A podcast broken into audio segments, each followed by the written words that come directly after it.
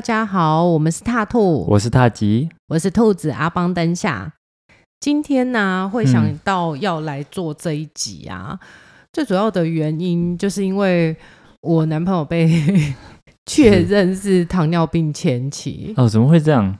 对啊，我也是很惊讶。嗯哼，所以其实我们好像都还觉得说，哦，糖尿病应该离我们很遥远啊。对，可是没想到。老啦，一下子就来的那么快，或者是说，是其实现在你不需要老，这一些疾病其实年龄都下修了。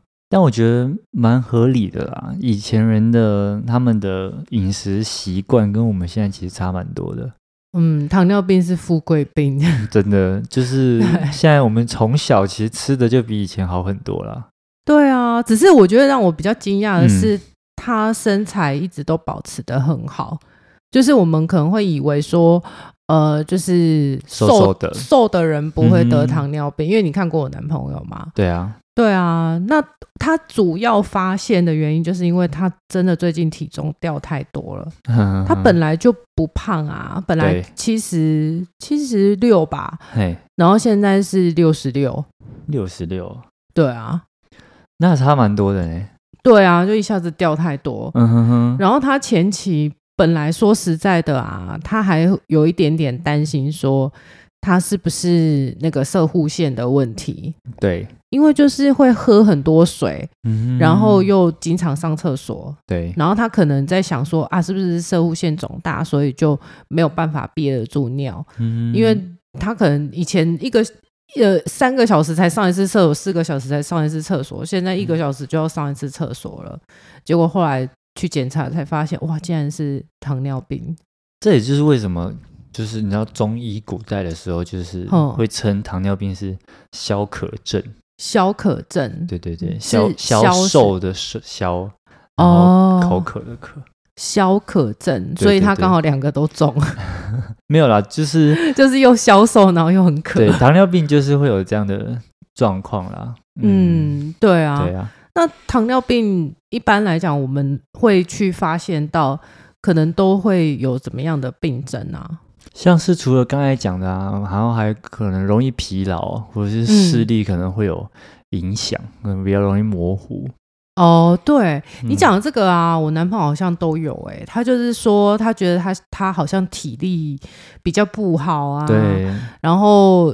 呃，视力比较模糊啊，我就跟他说，因为你老了，本来就是你不能跟二十几岁的人相比啊，体力差一点也是正常啊。因为我前阵子也是都困困的嘛，嗯、然后老花、啊，视力变模糊。没有那个视力模糊，其实比较不太一样。视力模糊，嗯、因为你知道，呃，微血管，呃，糖尿病本来就比较容易会有微血管的病变的问题。对。对，那刚好在你的眼底的地方，其实很多布满微血管，哦、那那边就比较容易发生问题。是，所以糖尿病其实也会去做眼底摄影。对，就是拿一台相机，然后去透过你的眼睛去照到眼底血管的状况，来去看一下有有没有发生病变。对，嗯，对。哦，像我有一个学生啊，他就是第一型的糖尿病。嗯，第一型的意思就是天先天的啦，先天性的。对对，他是先天性的。对。然后因为我都上那个视讯课嘛，对，他到后期就不是很有办法参加，呵呵因为他就说很多东西他都看不清楚，哦、他比较没有办法盯着手机看。嗯，对啊，我觉得这样真的还蛮辛苦的，困扰的、欸。哎，我之前也有个同学。高中同学是第一型糖尿病。哦，然后他就是在学校的时候就需要打针，嗯嗯，对啊，因为他们就是注定得跟这个病和平共处这样子，对，嗯，对啊，然后他也是，他也不是一出生就有，他也是好像在青少年的时候发病的，然后以前也确实就是比较。就是胖胖的那种小孩子，这样小肉肉。对，可是他后来一发病之后，就是整个就是很瘦下来，瘦很多。瘦很多对，对，通常糖尿病就是都会瘦很多。对，因为你的那个吃进去的呃糖分啊，嗯、葡萄糖都没有办法很顺利的进到你的对细胞里面，所以你细胞获取能量的来源就会受限，这样子。嗯，对是。我觉得可能还有一个原因啊，嗯、就是因为糖尿病，这很多东西都不能吃哎、欸。我觉得他们好辛苦哦，哦因为。就是那时候，我男朋友他就说他现在是糖尿病的前期嘛，啊，我就跟他说，哦，那你真的要很注意吃，然后他家人也都很担心他，对啊，因为像我之前是做医疗节目的嘛，嗯、然后我也有做过糖尿病的专题，对。对，然后有采访过一些个案，嗯、有些个案是真的很严重，像他的病症可能就像刚刚我们讲的这些，还再更严重一点，对，比如说像之前。大家不是都有看过那个广告，讲什么阿妈你怎么都没感觉？对就是呃，糖尿病后期会有一些什么末梢神经，就是比较没有感觉这样子的状况，他就是类似这样啊。嗯、然后他就跟我说啊，其实说实在，如果他说他得糖尿病，他就跟他太太说，你以后可以不用担心我了，因为他根本就没有办法了。对啊，就是也因为他跟他跟他太太是分分开在异地嘛，哦、对啊，本来太太还蛮担心他，因为先生长得好看，然后又又还蛮幽默的这样子，对啊，为什么你在挑眉？挑眉什么意思？长长得好看幽默，这是跟生病有什么关系？不是长得好看又幽默，就是女孩子容易喜欢他嘛，是，对啊，然后他就说，其实。他就跟他太太说：“你可以不用担心了，就是生了糖尿病就比较不需要担心，因为他很严重，嗯、他那时候就是是晕倒被送进医院的。哦，那应该是真的蛮严重的。他自己完全都没有发现、嗯、啊，因为他就是那种生意人啊，可能每天都大鱼大肉，然后喝酒，每一天晚上都是喝到醉茫茫才回家的。对，就是要应酬啦，嗯、所以他可能。”那个头晕，因为糖尿病前期也会有一些头晕的症状嘛，或者是疲劳，他可能就觉得啊，我这样子每天那么操，当然会累啊，头晕也正常，可能也跟喝醉酒搞混了啊。就是对啊，其实很多症状都容易被忽略掉了。对啊，嗯、然后他那时候就是可能也有蛋白尿，但是他没有发现，嗯、他只是觉得说啊，就是最近尿尿很黄，可能酒喝多了还是什么，是，然后一下子被送到医院去，所有的指数都超标，呵呵呵超标很多，对。对，然后他说他那时候很严重啊，就是被强制住院，嗯哼哼。好几天，对，然后回去之后，他有一整面墙全部都是酒柜。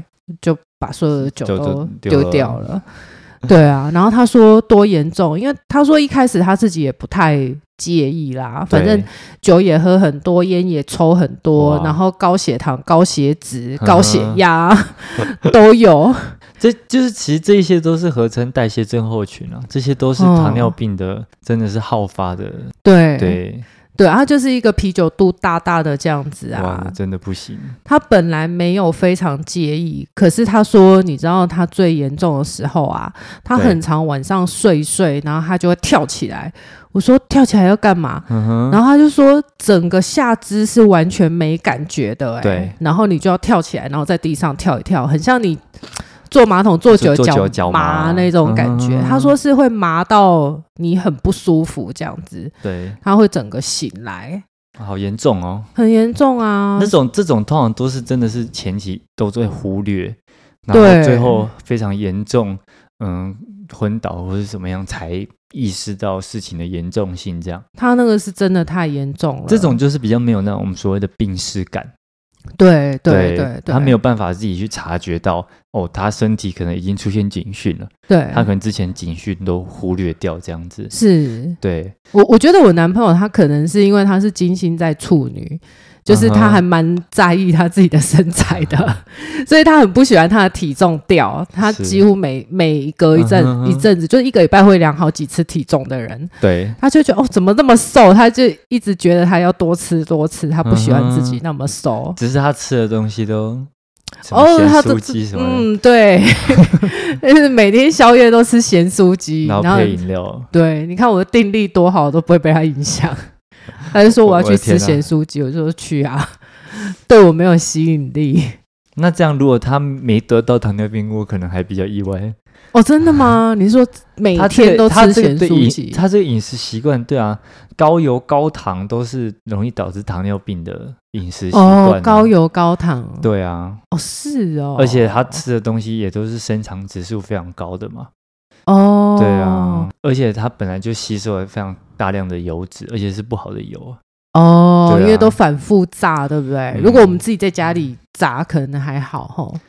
就比较健稍微健康一点啊。我觉得不建议就是炸的东西。嗯，如果真的要的话，就是气炸。对，因为其实高温油炸食物都会变质。哦，对，是。我觉得他哦，就是最容易忽略的这一群人。嗯，有很多人可能像他一样，觉得说，反正我也吃不胖啊。我我就每天吃宵夜啊。对，我很可以吃邪恶的东西啊，嗯、像我。他那种东西，我就是大概好几个月才敢碰一次的。对，他就是可以天天吃，他觉得反正他也吃不胖。嗯哼，然后他也没有很注重说他一定要运动。他运动的原因只是因为他的腹肌不见了，所以他就觉得他要运动。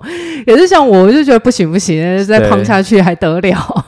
这倒是真的。嗯，我看起来比他肉，但是我真的是一个礼拜比他运动好几次，还有在控制这样。对。对对啊，对啊，待会针对那个糖尿病的饮食习惯跟运动，我们后面再来讲。是，对。然后你刚刚有提到，对不对？是哪一类的人容易得糖尿病啊？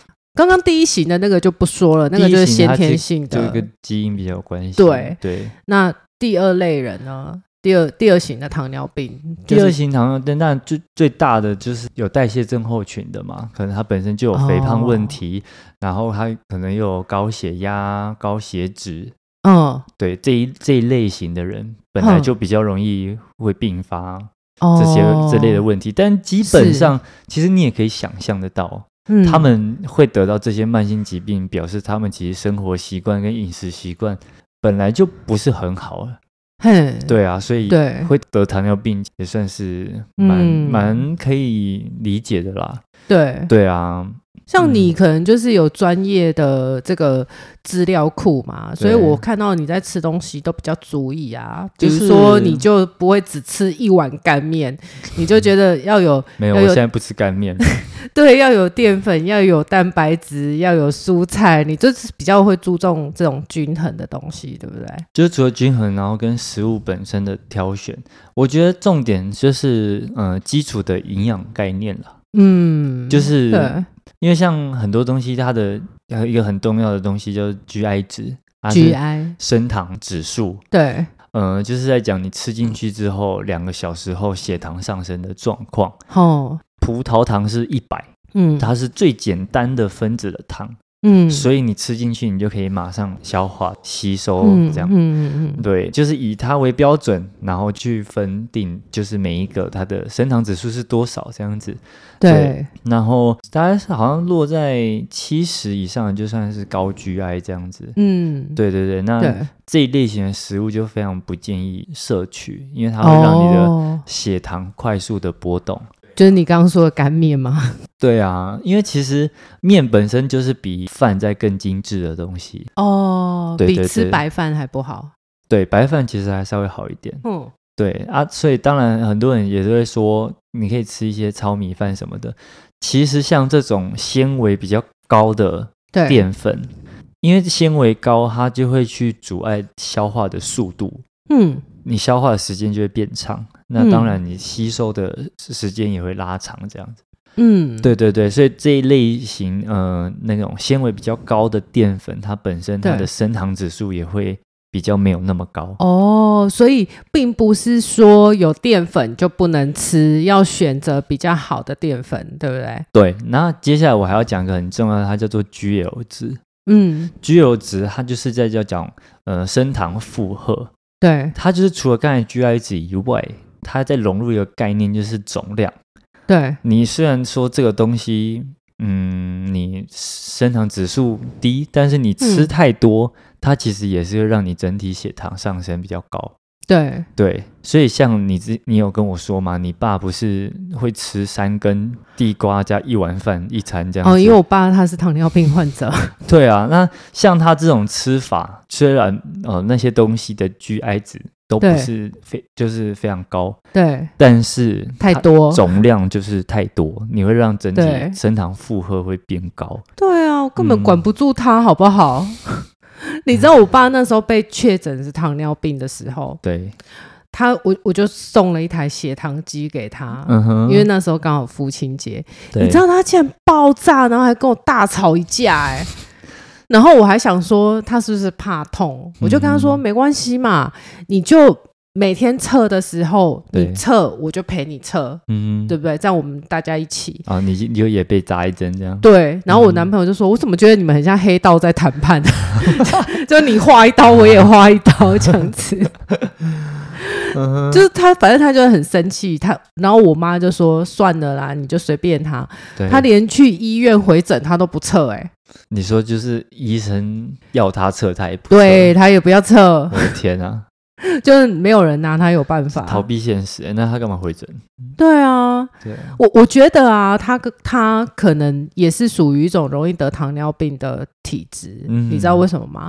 为什么？我爸跟我男朋友一样，他们都很瘦，嗯、所以他没有想过自己有这个问题。可是呢，嗯、我大伯也有糖尿病，我男朋友他爸爸也有糖尿病，他弟弟也有糖尿病，遗传啊。对，就是遗传，而且有研究表明，就是其实这比较偏向是父性遗传。对，父系的。所以如果你家里有家族病史的话，嗯、你要看爸爸那一边的，是影响的就会比较多一点。对，对，所以我男朋友他得的话，我自己也会有点紧张。嗯、他现在开始。吃就是我要比较帮他注意吃东西嘛，然后就想说什么东西可以煮，什么东西不能煮啊。对，我自己也会稍微就是说啊，我要陪着他一起吃。真的是照顾的人比较累啊，然后真的本人就不要不紧。我觉得他还好，他也算比较乖，哦、他因为算有在影响，因为有我爸这样子的人衬托他。前车之鉴，对，还还，还是你说衬托他是因为让你觉得他比较他比较听话一点，有在在意，真的。其实他算控制的还不错哎、欸，嗯、因为我有给他一些建议，然后他家人也有给他很多资讯，有在在意是不是？因为他爸爸就是死于糖尿病的并发症的。哦，一个也惊，是。对他有吓到，因为他也当过照顾者，他知道那个有多辛苦，对，他就知道说他不能拖累人家，嗯、然后他一下子控制的太严格了，对，就。又去运动，然后又吃降血糖的药，对然后他原本我我再讲一个很夸张，我今天要出卖他，他一天喝三杯饮料，七百五十毫升的那一种哦，是翻了一个大白眼。对，然后他还跟我讲说，可是我都喝微糖啊，我说微糖，你有看过人家倒进去的糖有多少吗？微糖其实它。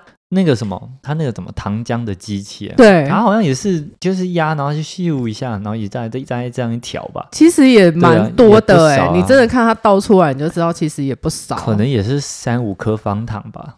嗯，对啊，只是可能半糖是那个十颗之类的。我觉得他真的是被他自己的身材给骗了，因为他不容易胖，忽略了。对，那、嗯啊、像我我们这种一吃就胖的人，我们就会稍微控制一下这样子。不是不是我们是我，你没有，我知道你一直在用表情暗示我，欸、是吗？我我我有这样吗？对对啊，所以他现在就是有点控制的太好了，变成他一下子像他最近又回去医院回诊嘛，嗯、他一下子掉了一百，他原本是糖尿病前期，就是大概两百。就介于黄色到绿色之间这样子，然后他现在一下子就是饭前饭后都掉了一百，那很棒。对，可是他就说他整个人都有点发抖啊，然后就精神很不好这样子。其实所有东西都是要循序渐进的，对啊，身体也是需要一个适应的过程。真的，对，对啊，嗯，不过我们刚刚讲到那个所谓的下修啊，嗯、我觉得好像可以在这边补充啊，因为我大概十多年前在电视台做医疗节目的时候，对，那个时候就是已经开始下修了，然后我发现历年来他好像都还不断的有一些下修的记录，对，那我当时就有采访医生啊，嗯、他就说，其实以前我们把这个标准定得比较高，对，然后他就说，你现在去检测。医生跟你说你是糖尿病前期，你不用太害怕，对，因为他们现在主要要推的是预防医学，对就是要让人家知道说你已经很靠近糖尿病哦，你这样算糖尿病的前期哦。对，稍稍微这样子讲，病患自己本身就会比较会怕，比较怕在意啊，就是说，哎，你再不注意就要得糖尿病了哦。对，他可能觉得我还有空间。对，因为通常以我们的经验，就是我们每次去检查验血，然后他说、嗯、哦是没怎样啦哈，但是你的数字有一点高哦，自己要注意哦。我们就啊，那没事，回家又可以大吃大喝了。跟你被说哦，你糖尿病前期，那感觉很不同哎、欸，然后就被贴了一个标签。对，对，但是医生的意思是说，我们希望可以早一点让大家。去注意这件事情，不要说到时候等到不可逆了，然后直接宣判你说好了，你现在就是终身要吃药了，你就是要打胰岛素了。对对，这样子就比较不好。所以其实如果你是糖尿病前期，是可逆的哦，透过生活品质的改善、饮食的改善啊，是可逆的。对。对，补充一下，那个测量的数值大概就是糖化血色素跟嗯呃空腹时的血糖水平，跟你餐后的水水糖的水平、血糖的水平这样子。嗯，对对对。那实际的那个标准的话，大家可以去网络上找那个最新的最新的，对，对，因为它一直有下修。对对对，对嗯，我们这边就不讲了。对啊，对啊，因为也不知道我们的节目会流传到多久远以后，到时候又不一样，还是不要随便留下证据好了。到底在想什么？嗯，大概是这样啦。对啊，对，所以就是嗯，希望大家可以提早重视这件事情。对对对对对，对啊，所以你看，像我男朋友他他有开始调整，然后就会有一点改变。对，那调整的话，嗯，其实最大的方向就是从饮食方向着手嘛，因为它本身就是跟饮食有关的。那其实糖尿病的话，一样就是我刚才讲的嘛。你在摄取是食物的时候，你可能就要选择第一个是淀粉的总量可能不要那么多哦，量对，因为它其实是。你的胰脏的贝塔细胞已经有点受损了，嗯，其实它是这样，是说长时间你的血糖一直在一个不稳定的状况，对，然后再加上你没有运动什么的，所以会导致你胰岛素会产生阻抗，嗯，那它意思就是说你的贝塔细胞在分泌完之后，嗯，可是它没有办法很好的去激发你的细胞跟那个胰岛素做结合。嗯，对，那就会变得是它没有办法打开那个闸门，然后让你的血糖进到细胞里面去做利用、去做储存，嗯，然后你的血糖就一直留在血液里面。嗯，那这时候它会怎么样？它就必须分泌更多的胰岛素，嗯，来去刺激它。对，就例如说你这个门打不开，你一定会用更大力去推开嘛。对对对，对，那久了你就会力竭嘛。所以那个那个胰脏的贝塔细胞就会容易会受损，然后最后可能是会死亡的。哦，所以这样子会不会造成胰脏的受损？会啊，会啊。所以这种的话，就等于是它的分泌胰岛素的功能受损。哦，对。我刚讲胰脏的时候，突然冒出狗丢，一丢，一丢。好的，哎，你台语比较好。好，请继续。所以意思就是说，假设那个糖尿病前期的话，那可能你的贝塔细胞其实还没有受损或者是轻微，哦，但是只是产生了非常高的胰岛素阻抗，嗯，所以导致你的糖化血色素比较高。对，但是如果你持续这样下去，嗯，那你的那胰脏的贝塔细胞是可能会受损的。那等到那个时候，你分泌胰岛素的功能就会有问题，就是对它的伤害已经是永久性的啦，它没有办法靠着休息就恢复这样子，对不对？对对对，就是会越来越严重嘛，就是看你怎么好好，你怎么对待它这样子。对，所以不是说你得到糖尿病之后。吃药什么的，你的饮食就不需要受到控制哦。对对对，你还是要好好的去调整你的饮食，然后很很大一个部分是运动的部分，待会讲。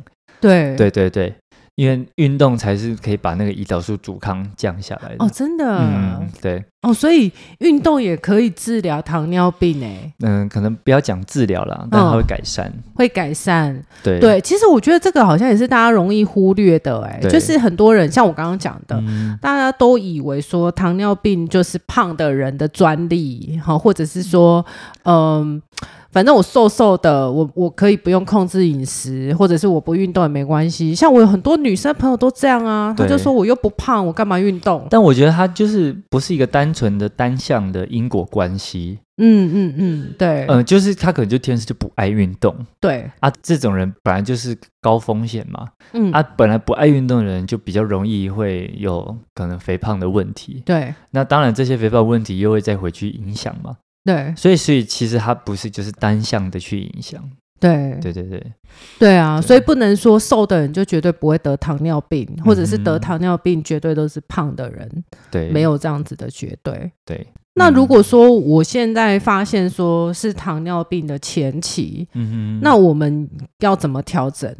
嗯，饮食方面，呃，刚才有讲的，那就是那个对 GI 值嘛，GI 值，对，哎，对啊，你上次跟我讲 说血糖是不要忽高忽低，对不对？其实重点是，所以其实呃，喝饮料是本身就不是很好，对。对，不管你是一次喝很多，还是你慢慢喝，嗯，因为你慢慢喝，你等于是让你的血糖长时间在波动嘛，所以我久久喝一口这样子不行嘛，我只喝一口。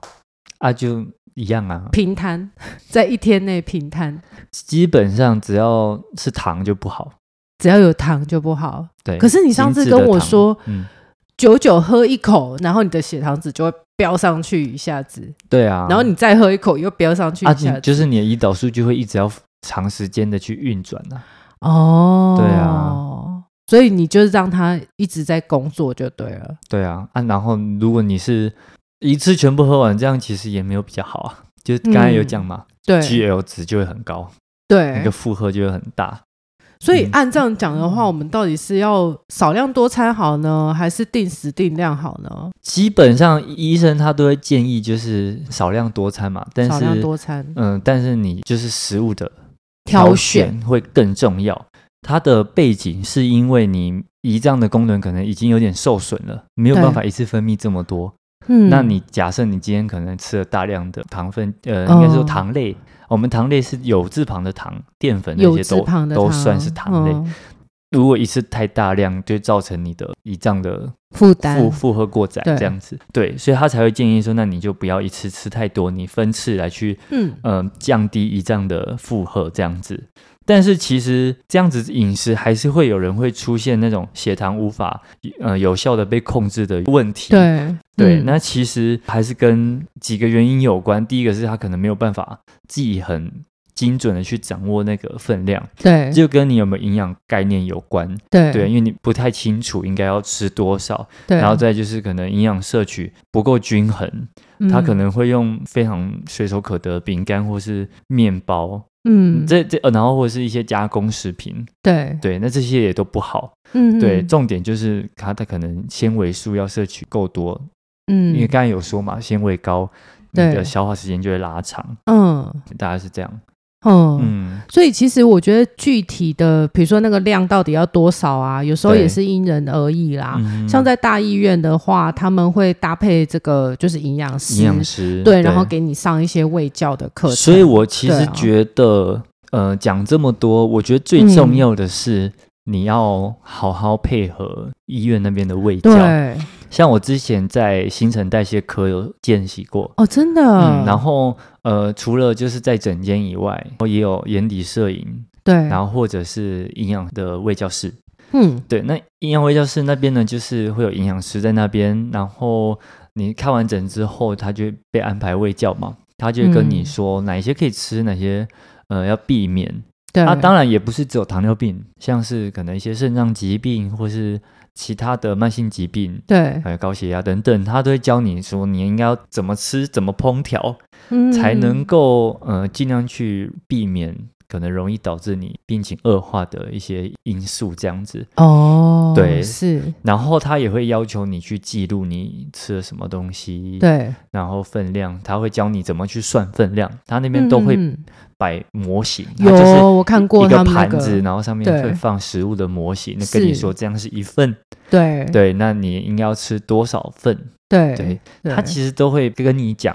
然后你就是定期去回诊，嗯、是。慢慢的去调整你的饮食习惯，对，你会越来越有概念。营营养这种东西就是要边做边学，嗯，就是在吃的时候，你除了自己注意以外，那当然就是你记录下来，然后给专业的营养师来去帮你，可能给你一些意见这样子，然后你再慢慢的去修正，嗯，对啊，然后同时去监控你血糖，假设你这样子吃，血糖还是不稳定或什么的，你再回去问一下。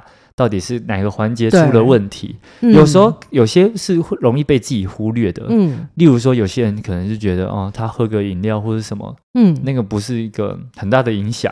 哦，他自己觉得，他 对他就是哎，对。哦，我不知道啊，我我就以为就是记录三餐就好了，嗯、没有，就是你你必须连就是你的点心什么的都记录进去，这样子对。对。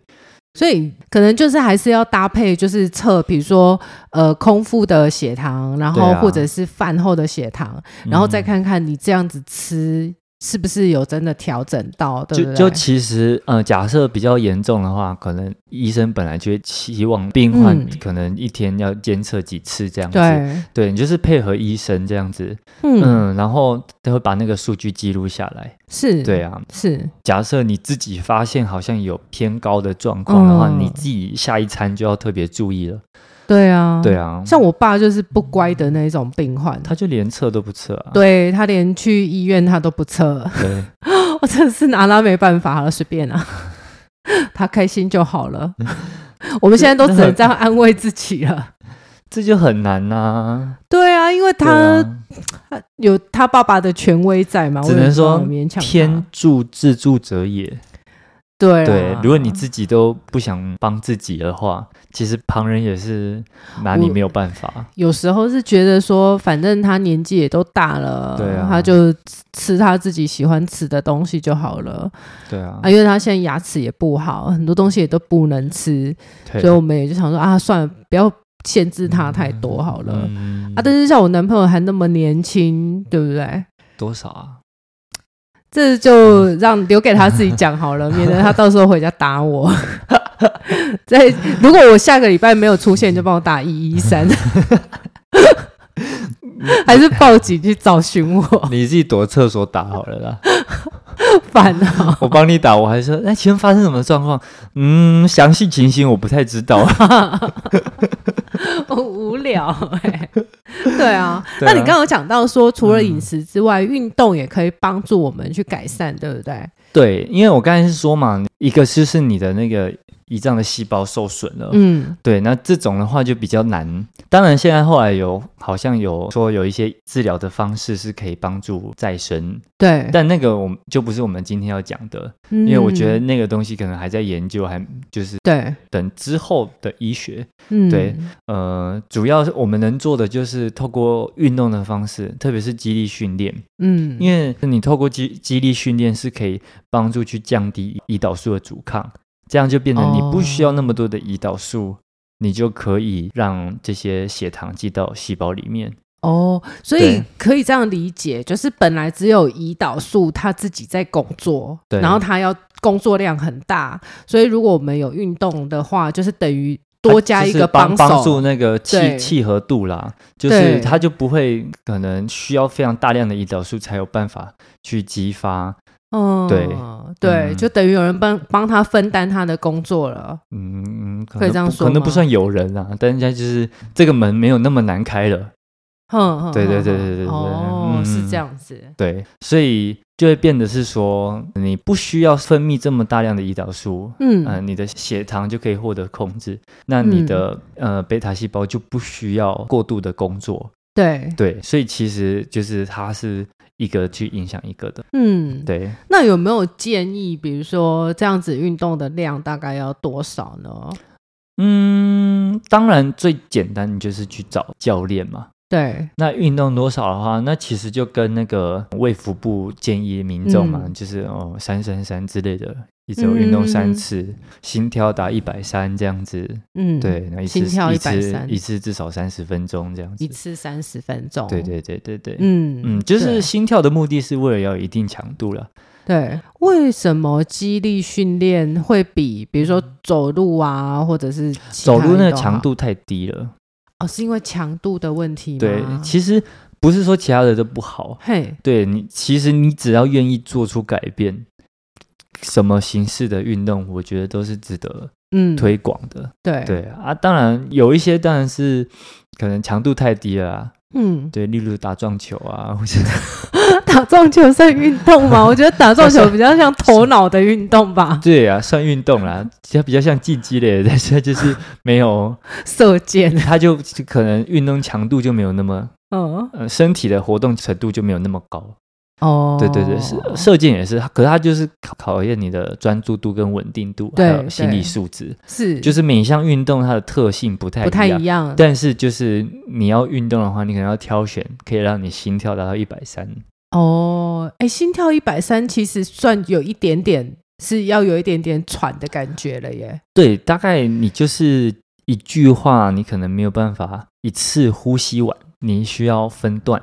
才能把一句话讲完。好好好，哎，我觉得这种传，我觉得这个标准蛮好的。对，因为不是每一个人都有带一些监监测的手表啦，或什么的。对啊，啊，当然，如果本身心脏有问题的话，嗯，那你就是要跟医生或是教练去先讲好。对，是，对你，你有这个状况。对，那跟医生讨论应该要控制在大概什么范围之之内会比较好，这样子。嗯嗯。对，因为其实，嗯，像尤其是现在冬天了，对，本身冬天因为天气冷，本来就会造成心脏的负荷变大。嗯，对，所以在冬天要运动的时候更要小心，因为它也是心脏病跟一些心血管疾病的好发季节，这样子。对，对对对。哎，那所以说，如果像你的学员啊，第一次来上课啊，我我记得当初我去找你的时候，你都要做一个很像那种病历表的那种东西，不是病历表啦，它就是我们叫 PAR-Q，它就是 PAR-Q，对，嗯，它是一个问卷，运动前的评估问卷，确确认你的身体有没有任何的呃，第一个就是了解你的病史嘛，对，然后你的身体的活动的状况。那你有没有什么骨骼、关节、肌肉的伤害？嗯、然后或者是一些潜在的因素等等，反正我们就是要了解嘛。那上面也会需要告诉你说，假设说我是糖尿病前期这样子吗？要，这种都要。这个上面其实也有填，对不对？对，嗯，你也会希望他们告诉我，一定要知道啦。我觉得，嗯、因为其实。有时候我们也要帮忙去注意一下他的监，就是在运动中去监控他的状况嘛。对对，那那假设如果他就是真的没有告知的话，嗯，事后发生问题，责任其实是比较难归属的。对，像我之前有接过一个学生，嗯，他是之前打 BNT 得心肌炎的。BNT 哦，是哦，打 BNT 就是疫苗啊。哦，有些人对那个药剂的反应不太一样。然后得心肌炎之后，他的心脏就是受损嘛。哼，对，所以其实基本上那个时候，只要稍微一点活动，它就让你心跳跳很快。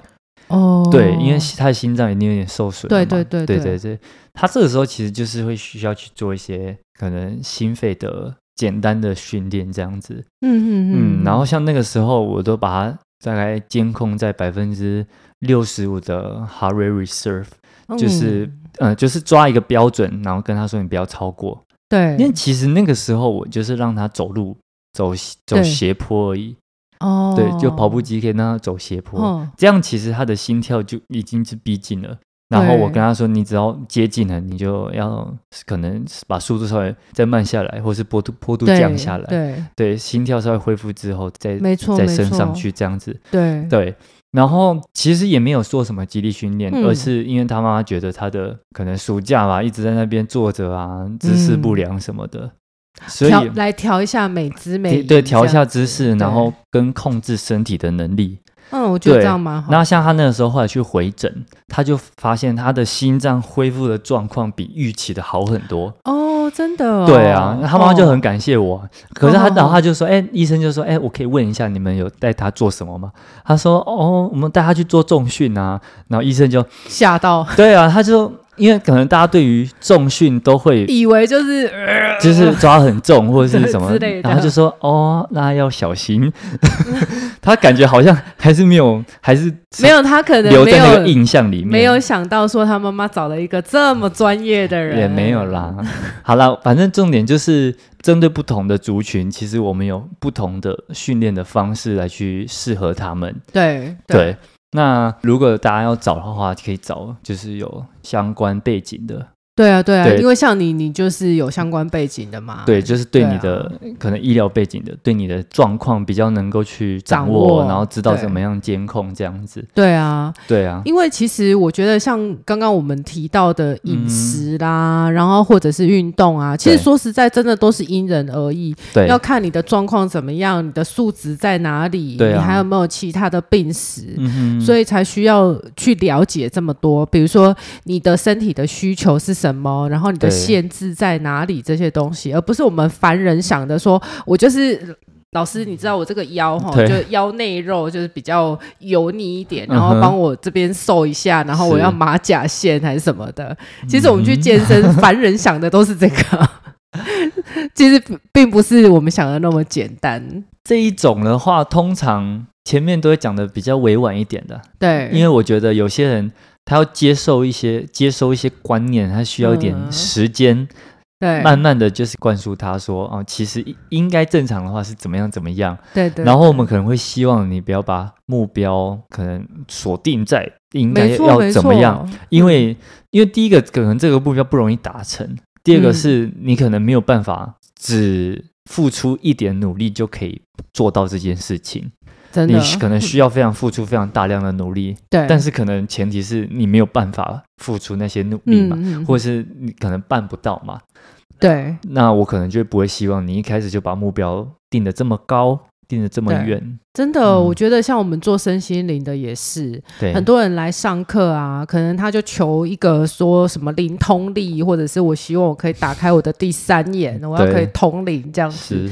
我我都会觉得说，如果你反而一开始放在这种目标上面，很容易走火入魔，而且这一类人特别容易被邪魔歪道给骗了，因为他就是执着。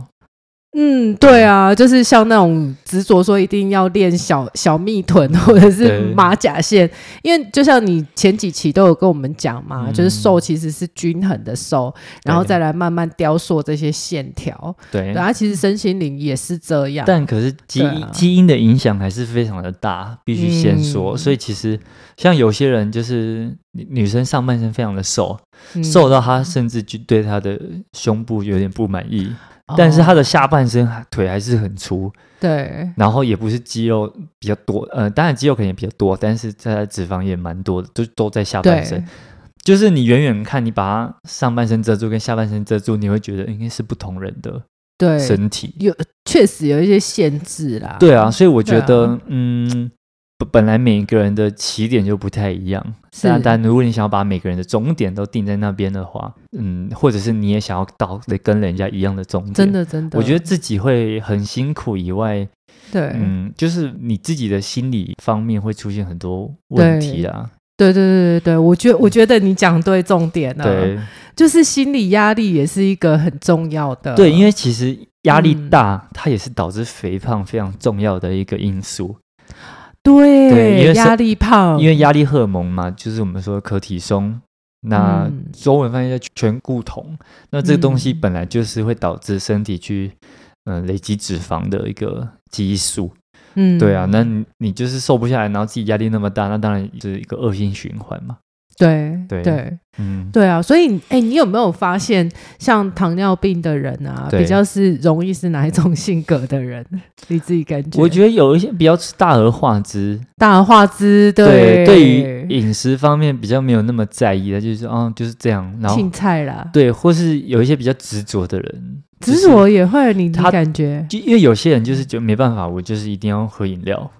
哦，或者是有些压力大的人，哦、他我觉得压力大，他需要透过一些呃甜饮食方面来去填补他心、嗯、心灵方面的呃对需求，这样子。对对对，嗯、我我自己觉得啊，对，就说糖尿病的人啊，很长哦，因为我们讲。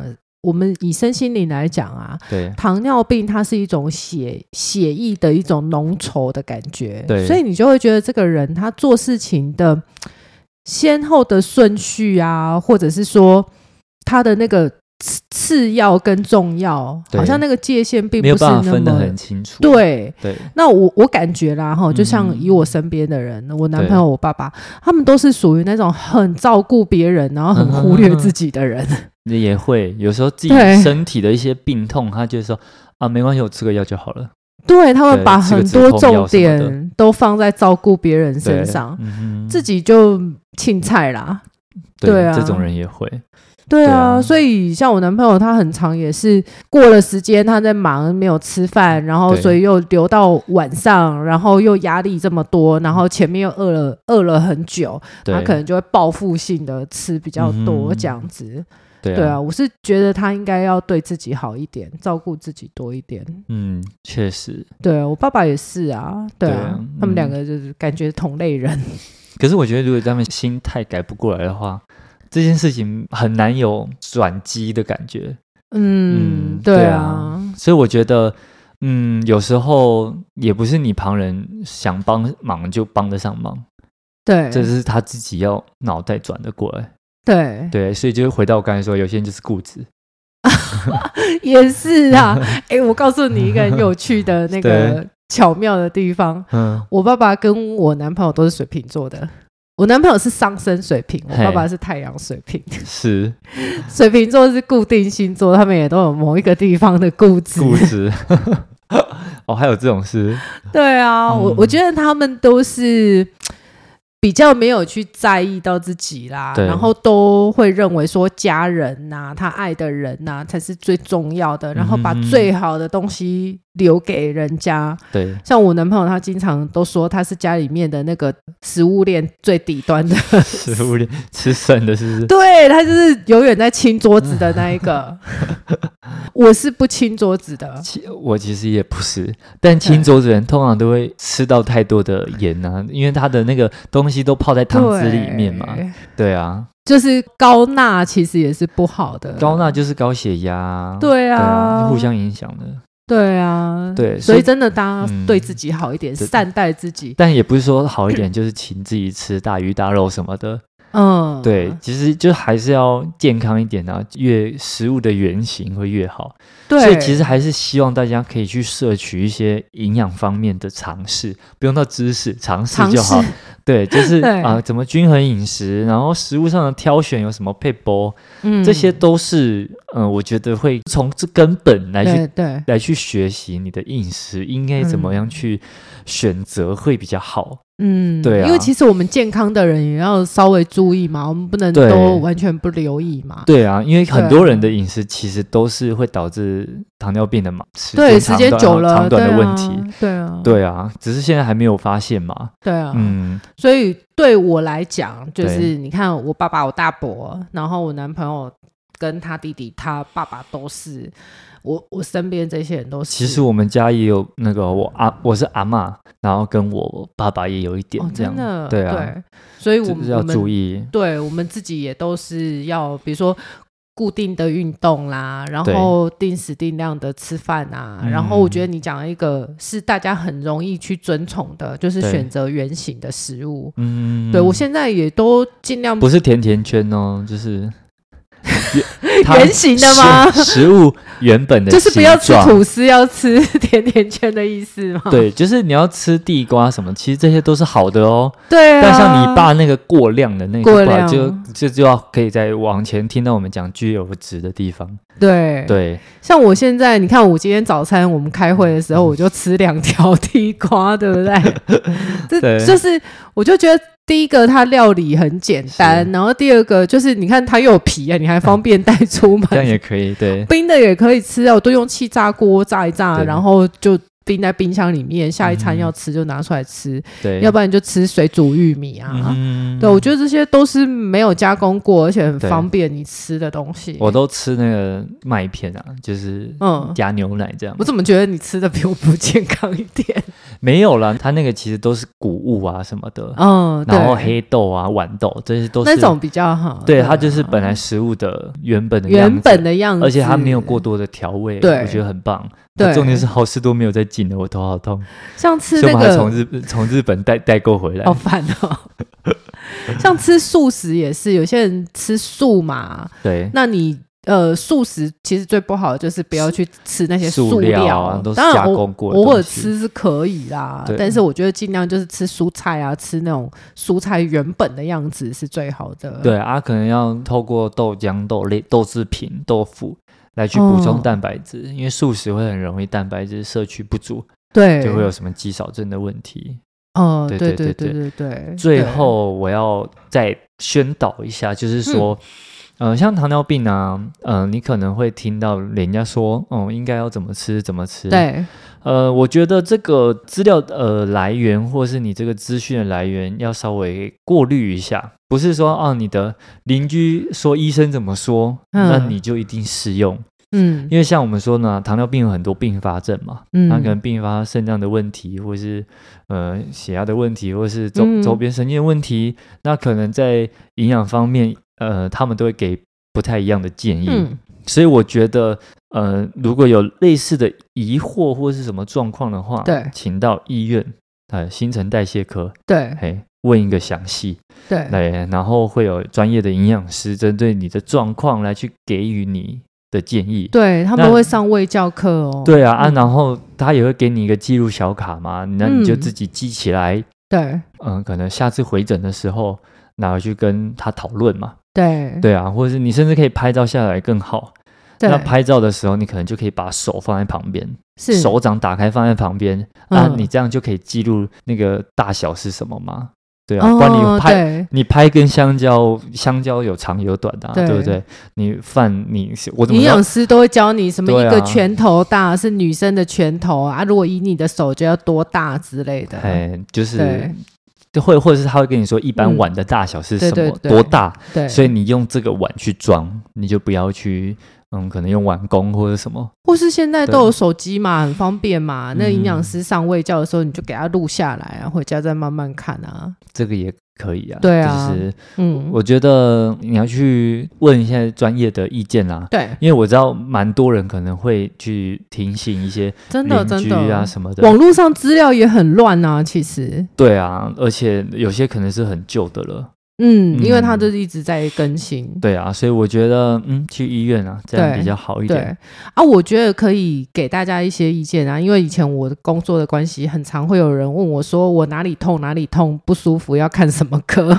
哦，我跟你们讲，如果你一下子。没有办法去挂到大医院的新陈代谢科的话，也有一些新陈代谢科的诊所。嗯、那如果还是你家附近没有，但是你很想知道的话，加医科也可以，或是内科也可以，或甚至是说你真的很好奇，你不知道你的血糖值在哪里。其实现在药局也有提供很多方便的服务，比如说你去测一次血糖，他给你收三十块钱这样子。哦，嗯、对，因为像检验所的话，它是做抽血的，对，好，而检验所。也可以知道，不过他自费的话，费用会稍微比较高一点。对对对。那、啊、你要是真的很忙，没有办法去大医院，或者是害怕一下子要去大医院，嗯、先去检验所抽血也可以，或者是像我刚刚讲的，药局，药局，然后测一下单次的，也都会有药师嘛，一些医师人员在。对对对，他们都是专业的。对，我觉得第一个就是病视感嘛，对，你，你要知道自己现在开始有一些状况出现了，对，然后再来就是。你应该向谁去寻求帮助？是对，然后我觉得可能很多人会拖嘛，就觉得啊，就是啊，没关系，现在目前好像没有什么立即性的问题或是影响，那就慢慢来。但这个东西只会越来越严重嘛。那像我刚才说的嘛，你贝塔细胞受损了。它就是会越来越严重，对啊，等它不可逆就来不及了。对啊，就是不要那个不见棺材不掉泪，嗯、是趁他还只是跟你喊累的时候，赶快去帮忙他。对，对对嗯，大概就是这样。嗯好的那我们这集大家就到这边呢，去希望大家都有个健康的身体，啊。现在接下来要进到冬天了嘛，对，对，一定要注重保暖，不然心脏的负荷就会比较大。真的，嗯，好，嗯，那就这样喽，拜拜，拜拜。